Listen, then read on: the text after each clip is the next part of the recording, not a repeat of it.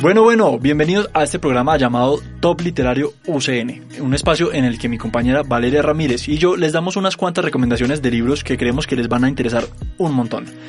Siempre escogemos una categoría, género literario o alguna forma de agrupar cada programa. Por ejemplo, hemos tenido programas sobre novelas románticas, cómicas, distópicas, sagas, libros adaptados al cine y pues muchos otros. Para el día de hoy les vamos a hablar entonces sobre libros que describen o relatan la guerra en Colombia. Valeria, ¿cómo estás? Bien, ¿y tú Sergio, cómo vas? Un saludo para ti y especialmente para todos aquellos que se conectan como siempre con nuestro top literario. Hoy nuestro tema es muy muy importante porque habla de lo nuestro, de Colombia, y también dejamos claro que no estamos hablando ni de posturas políticas ni de pensamientos, solamente de literatura, como la literatura narra la guerra en nuestro país. Exactamente, Valeria. Bueno, entonces no leemos más vueltas al asunto y arranquemos con tu primer recomendado para el día de hoy. Claro que sí, Sergio, mi primer recomendado se llama A Lomo de Mula y empezamos eh, esta lista haciendo un homenaje al sociólogo que recorrió los rincones más golpeados por el conflicto en Colombia. Recogió voces campesinas marginadas e hizo de su obra un completo relato que todos y todas deberíamos conocer. Se trata de Alfredo Molano y en esta ocasión le recomendamos eh, a Lomo de Mula Viajes al corazón de las FARC, publicado en 2016. En mayo de 1964 comenzó la operación militar para recuperar la entonces llamada República Independiente de Marquetalia que desembocaría en la cruenta y larga guerra entre las FARC y el Estado, cuyas consecuencias políticas y sociales retumban aún, y creo que ahora más que nunca. Con ocasión de los 50 años de la fundación de la guerrilla viva más antigua del continente, Molano reconstruyó desde la historia del periodismo los orígenes de las FARC Inicialmente los 12 textos que conforman el libro fueron publicados en El Espectador y surgen de diferentes viajes a lejanas regiones de Colombia, a las que llega Lomo de Mula y donde acampa la verdadera historia del surgimiento de esta organización. También incluye varias entrevistas del autor con los fundadores de este grupo armado. Excelente, vamos entonces con nuestro segundo recomendado para el día de hoy y ese es No hay silencio que no termine, escrito por Ingrid Betancourt. En 2002, Ingrid, candidata a la presidencia de Colombia, fue secuestrada. No hay silencio que no termine es el relato de sus seis años y medio de cautiverio a manos de las FARC. Es un libro bien pero bien íntimo, intensamente personal y es el testimonio de su propia aventura y sinceramente no se parece a ningún otro. Este libro es un viaje al corazón de las emociones extremas, una meditación sobre la vida y sobre lo que significa ser humano. En palabras de Ingrid, abro comillas, había perdido toda mi libertad y con ella todo cuanto me importaba, alejada la fuerza de mis hijos, de mi madre, de mi vida y de mis sueños, con el cuello encadenado a un árbol. En condiciones de la más infame humillación, conservaba, no obstante, la más preciosa de las libertades, que nadie podría arrebatarme jamás, la de decidir quién quería ser yo. Cierro comillas. Fenomenal, un muy muy buen recomendado, excelente libro. También tenemos en esta tercera posición Basta ya Colombia, Memorias de Guerra y Dignidad. En 2013, el Centro Nacional de Memoria Histórica publicó un informe de cinco cápsulas para entender la realidad de las víctimas del conflicto armado y reconocer su dignidad, en cabeza del entonces director de esta institución, Gonzalo Sánchez.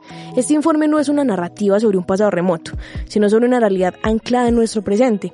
Es un relato que se aparta explícitamente por convicción y por mandato legal de la idea de una memoria oficial del conflicto armado. Lejos de pretender erigirse con un corpus de verdades cerradas, quiere ser elemento de reflexión para un debate social y político, y sí que lo abre.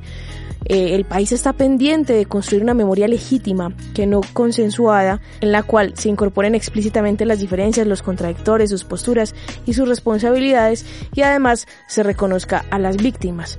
Un tema muy interesante de este libro es que, como bien lo dice, no habla de una postura específica. Habla simplemente de lo que significa la guerra en Colombia desde diferentes paradigmas que son más reales de lo que nos alcanzamos a imaginar. Excelente Valeria, excelente recomendado para el día de hoy. Vamos entonces con un pequeño corto de comerciales por parte de la universidad y regresamos ya con nuestro cuarto recomendado. La Fundación Universitaria Católica del Norte felicita al Cibercolegio UCN por ser el número uno en el norte del departamento de Antioquia y uno de los mejores colegios a nivel departamental en las recientes pruebas Saber 11 a nivel nacional. El Cibercolegio UCN es una institución que ofrece educación básica, primaria, secundaria y media basados en la formación de competencias básicas en los campos de la comunicación, el pensamiento lógico y la investigación, utilizando las tecnologías de la información y la comunicación para desarrollar su proyecto pedagógico.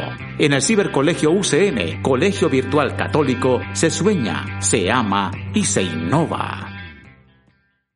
En el Centro Laboren de la Católica del Norte puedes estudiar la técnica en auxiliar en procesos administrativos, en diseño y arte gráfico, en servicio social y comunitario, y en transformación y manipulación de alimentos lácteos. Matricúlate hasta el 14 de abril y recibe grandes descuentos en el valor del programa. Escríbenos o llámanos al 312-393-1528. Vigilada Mineducación. Todo lo que necesitas saber de cada una de las carreras de la Católica del Norte, profesiones UCN, todos los jueves a las 4 de la tarde, solo por la emisora universitaria UCN. Seguimos con el top 5 literario UCN. Seguimos entonces con nuestro penúltimo libro del día de hoy y ese es Armas y Urnas, Historias de un Genocidio Político. Quería dejar este libro recomendado para la recta final del programa ya que es escrito por un extranjero, pues es el resultado de la investigación sobre el genocidio de los militantes de la Unión Patriótica, también llamada la UP, adelantada por el periodista norteamericano Stephen Dudley, máster en estudios latinoamericanos de la Universidad de Texas en Austin reconstruida principalmente a partir de encuentros con fundadores, seguidores, críticos e incluso asesinos del partido político. Es un libro que nos permite observar desde la perspectiva extranjera uno de los grandes sucesos ocurridos durante la guerra. Esta recomendación la hago sin dudar y sin pensarlo dos veces, pues es un ejemplar revelador, atrapante y de gran rigor investigativo. La quinta recomendación es la imperdible obra del escritor santanderiano Daniel Ferreira, La rebelión de los oficios inútiles, así se llama, y es publicada en 2014 narra la historia de una invasión durante los años 70 cuando una multitud de campesinos sin tierra decide tomarse un lote baldío en las afueras de un pueblo colombiano. En un audaz contrapunto de voces y perspectivas, este episodio se reconstruye a partir de la crónica de sucesos, el documento apócrifo y los recuerdos e imprecisiones de quienes narran la historia. Simón Alemán, terrateniente alcohólico y arruinado que trata de defender sin mucha convicción el lote de sus ancestros, Joaquín Borja, el periodista, cuyas ideas se estrellan contra un muro de oscuridad y violencia, y la multitud de los trabajadores que bajo la serena y eternal dirección de Ana Larrota luchan por un paraíso del que hace tiempo los despojaron. Es impresionante encontrarse a través de este libro tantas historias que tenemos alrededor, en tantas invasiones, en tantos lugares, con tantas personas desplazadas por la violencia que llegan a sentarse a un lugar y pretenden convertirlo en su hogar.